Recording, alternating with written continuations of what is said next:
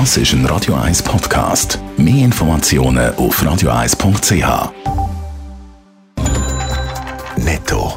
Das Radio 1 Wirtschaftsmagazin für Konsumentinnen und Konsumenten wird Ihnen präsentiert von Blaser Greinicher. Wir beraten und unterstützen Sie bei der Bewertung und dem Verkauf von Ihrer Liegenschaft. blasergreinicher.ch Adrian Sutter. Eine Mehrheit der Schweizer Bevölkerung will keine zusätzlichen Massnahmen, um die Frauen am Arbeitsplatz zu fördern. Sie sind weder für eine Frauenquote noch für eine Bevorzugung gleicher Qualifikation. Das hat eine Umfrage gegeben, die Levas im Auftrag von der Tamedia Zeitung gemacht hat. Fuchs zur Übernahme der CS dürfte in dieser Sommersession aufgeleistet werden. Das Nationalratsbüro schafft eine Vorlage aus und die wird dann den beiden Räten vorgelegt. Wenn die angenommen wird, können die Mitglieder von dieser Untersuchungskommission tiefergehend rund ums Geschehen der CS ermitteln. Der Axpo-Chef Christoph Brandt sieht in der Schweiz wenig Möglichkeiten, um die Wasserkraft auszubauen. Die guten Standorte sind begleitet, bringen viele Konzessionen würden bald durch die Kantone Wallis, Tessin und auch Graubünden übernommen. Für die Axpo bedeutet das einen Wegfall von 30 Prozent der eigenen Stromproduktion.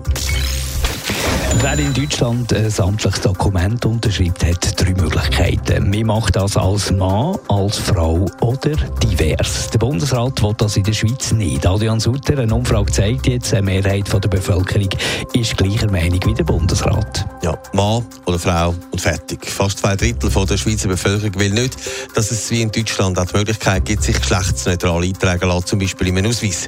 Die Frauen sind da noch aufgeschlossener als die Männer. Das sagen gemäss der Medienumfrage 45 Prozent ja, nur 26 Prozent der Männer sind der Meinung, dass es noch ein drittes Geschlecht braucht oder eben die Leute können entscheiden, ob sie sich als Frau oder Mann wollen eintragen Was aber möglich ist, der Name kann geändert werden, finden das dann auch so viele Leute nicht gut. Also seit letztes Jahr kann das gemacht werden, man kann den Namen ändern, das finden zwar 48 Prozent gut, aber eben, es ist immer noch eine Mehrheit der Meinung, dass es das nicht unbedingt braucht. Auch da gibt es klare Geschlechterunterschiede, während die Frauen die Namensänderungen befürworten, sind die Männer dagegen.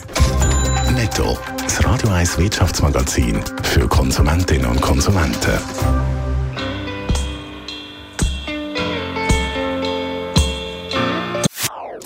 Das ist ein Radio 1 Podcast. Mehr Informationen auf radio1.ch.